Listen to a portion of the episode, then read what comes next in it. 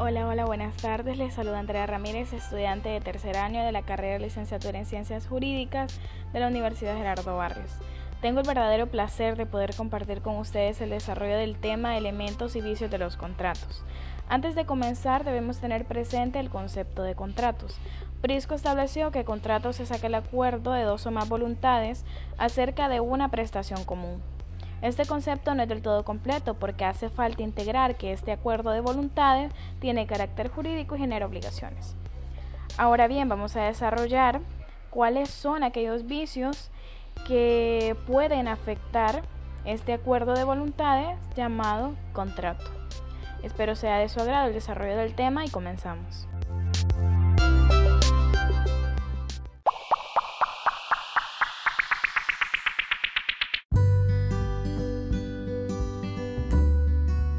Luego de haber formulado un concepto de qué es un contrato, tenemos que tener también a consideración los aspectos para que un contrato sea válido.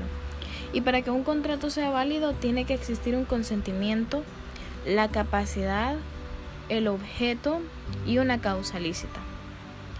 En este punto hay elementos que pueden viciar cualquiera de estos aspectos que hacen que un contrato sea válido. En esta ocasión vamos a desarrollar un aspecto del vicio que se llama error, que el error vicia el consentimiento que no permite que exista la validez de un contrato.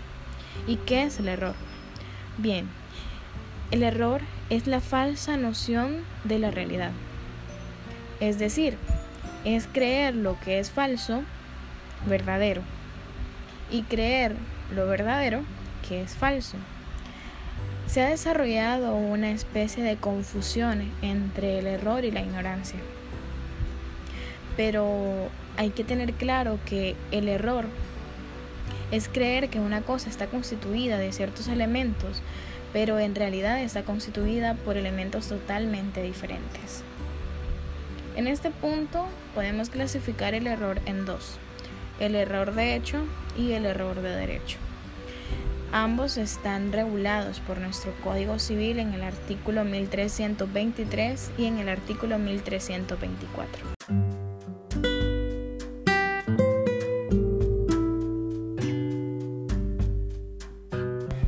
Cuando hablamos de error de hecho nos estamos refiriendo a la falsa noción de la realidad material y cuando nos referimos a el error de derecho, estamos hablando del desconocimiento de la norma jurídica.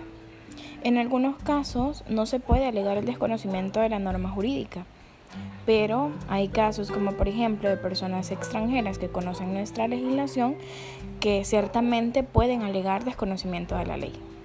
Un ejemplo para entrar en contexto acerca de esta clasificación es cuando nos referimos a la falsa, al desconocimiento de la realidad, Marta decide firmar un contrato con María. Pero Marta desconoce por completo que María es menor de edad. En este caso existe un desconocimiento de la realidad material. Marta desconoce que María es menor de edad.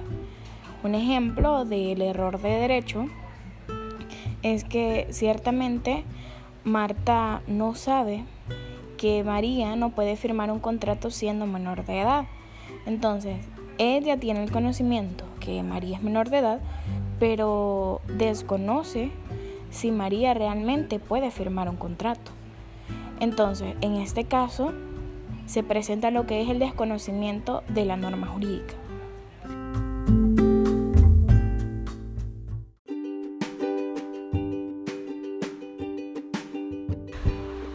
Podemos enfatizar que el error es uno de los elementos que dicen el consentimiento que se puede generar de una forma mucho más común que el resto, como por ejemplo en situaciones en donde una persona desea adquirir una finca con la idea errónea de creerla que es un terreno en donde se puede edificar alguna construcción. Por otro lado, podemos decir que entre los elementos de vicio del consentimiento que son un poco más importantes tenemos el dolo. Ciertamente el dolo no en todos los casos puede ser capaz de viciar el consentimiento, pero en los casos en donde sí lo puede viciar es en donde una de las partes está involucrada en la equivocación del otro y que de esta forma se ejecuta lo que es el contrato. Para que el dolo se considere como un vicio del consentimiento debe ser probado y alegado en juicio.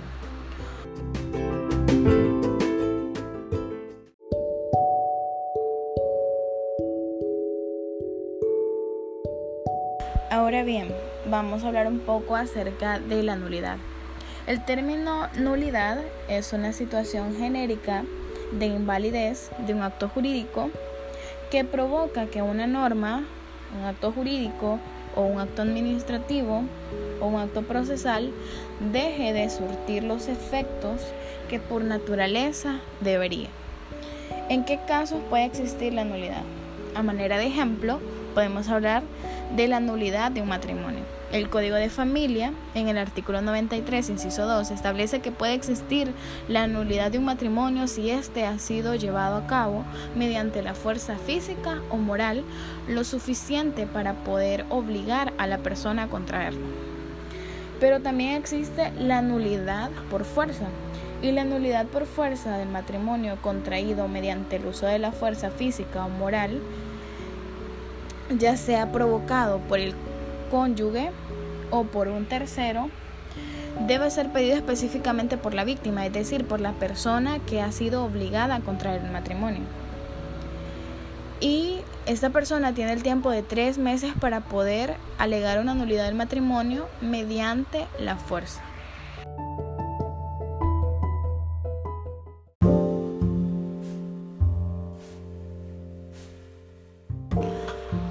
Maneras que aparentemente se consideran en ocasiones como forma de viciar el consentimiento y que de esta manera existe una invalidez en los contratos, como por ejemplo el temor reverencial.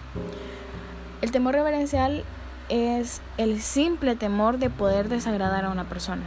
En nuestro Código Civil, en el artículo 1327, establece que el temor reverencial no es lo suficiente como para poder viciar un consentimiento porque se trata nada más de un daño temporal de carácter moral, que sin embargo no es lo suficiente para poder obligar o para poder cambiar el consentimiento de una persona para que acepte o no alguna especie de contrato o de una obligación.